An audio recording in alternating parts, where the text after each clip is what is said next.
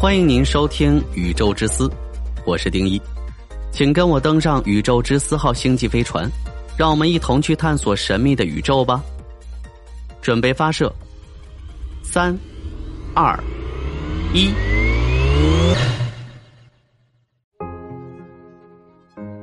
有三种物种可能取代人类的地位。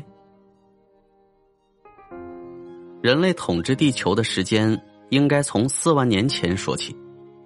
那时候的人类已经很接近现代人，他们脚步已经从非洲迈向其他的四个洲。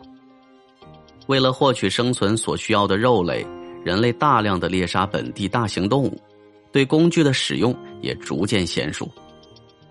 一直到一万年前，百分之九十的大型动物灭绝，人类才真正的成为世界的主宰。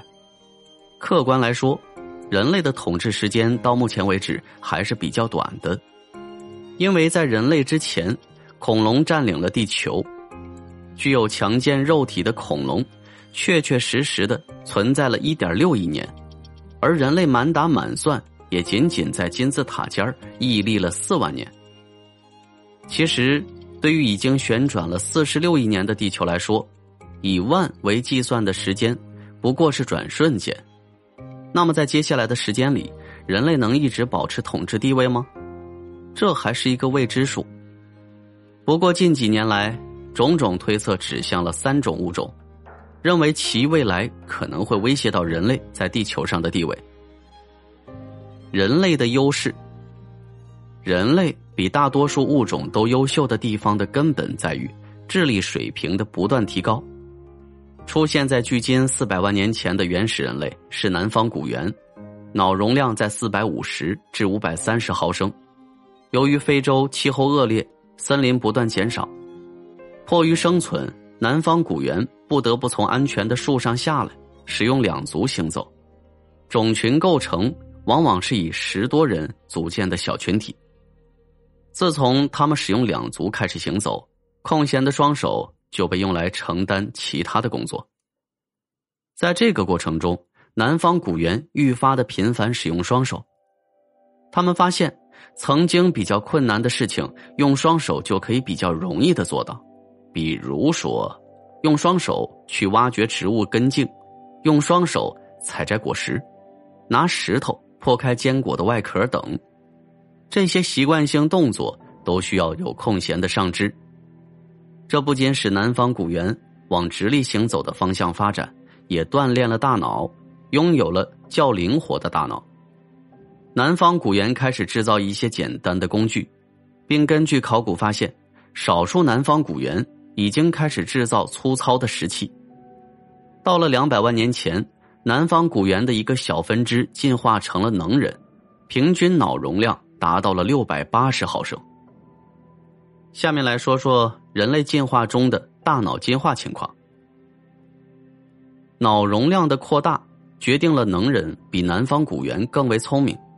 能人没有进化的更加强壮，身高不过一百四十四厘米，但聪明的他们继承了南方古猿使用工具的优秀特点。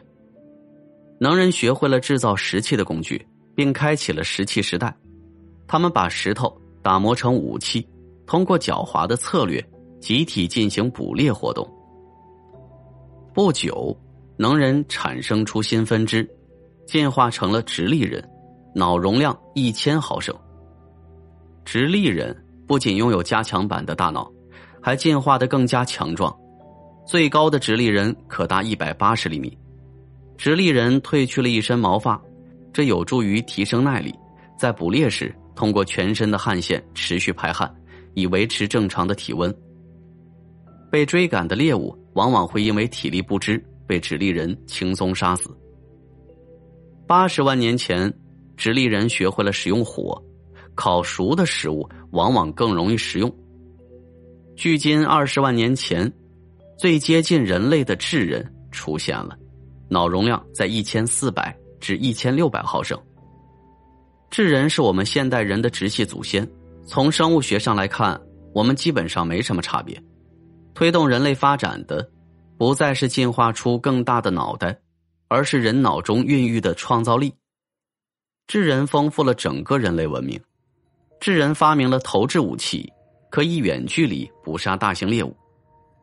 智人在岩壁上留下了优美的几何图案和手印，制作了贝壳珠串。智人有鲜明的宗教，掌握了提取、生产食物的技术。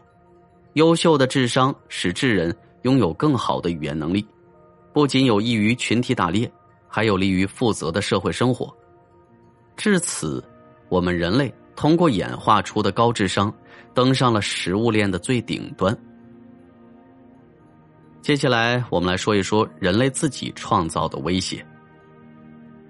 人类是凭借聪明的大脑征服世界，所以对那些比自身更有智慧、更有创造力的物种，人类往往具有强烈的危机感。第一种物种，人工智能是人类自己创造出来的。自十六世纪文艺复兴以来，人类文明迎来了前所未有的跳跃式的发展。十九世纪的工业革命激发了人们对生产力的需求。到如今，人类为了发展生产力，用先进的科技创造了人工智能。人工智能可以通过模拟人类思维和行为，完成更精密准确的运算，以此来解决问题。人们将大量的数据输入人工智能，人工智能依靠数据对各种问题做出解答，并且人工智能还具有强大的自我学习能力。它能够收集数据，推演规律。当下一次面临相同问题时，给予推演出的最优解。人工智能是人类的，却又是超出于人的。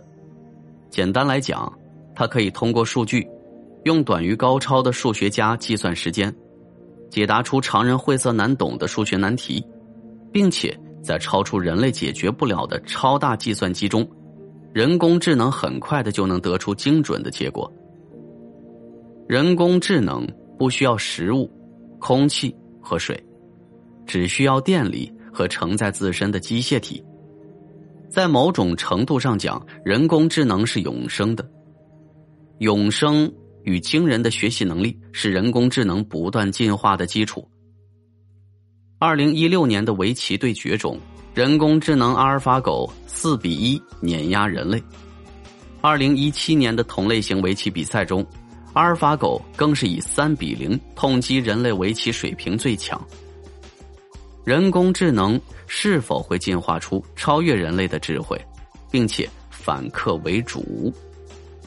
那时候，机器反倒成为了人类的主人。他们会对人类做出什么，是我们感到毛骨悚然的？除此之外啊，还有其他的两种威胁。第二种物种，就是外星人。外星人可能在宇宙中发现地球，并且侵略人类。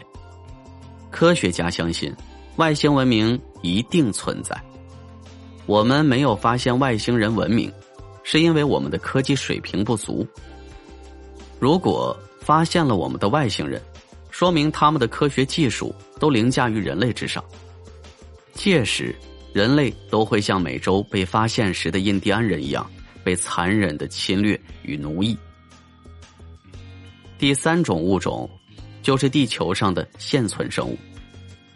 地球通过短短几百万年，就孕育出了高智商的人类文明。那么，与人类同在一个地球上的其他生物，会不会在未来的几百万年也进化为高等的生物呢？比如自然界的章鱼，其基因组比人类还要多上一万组。它是无脊椎动物中最聪明的物种，还和人类一样有学习能力。它会是未来进化的潜力股，威胁人类的统治地位吗？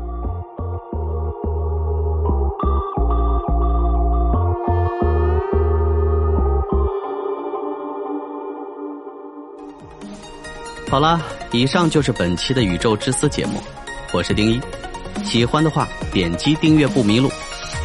宇宙之思，让您了解更多的宇宙知识。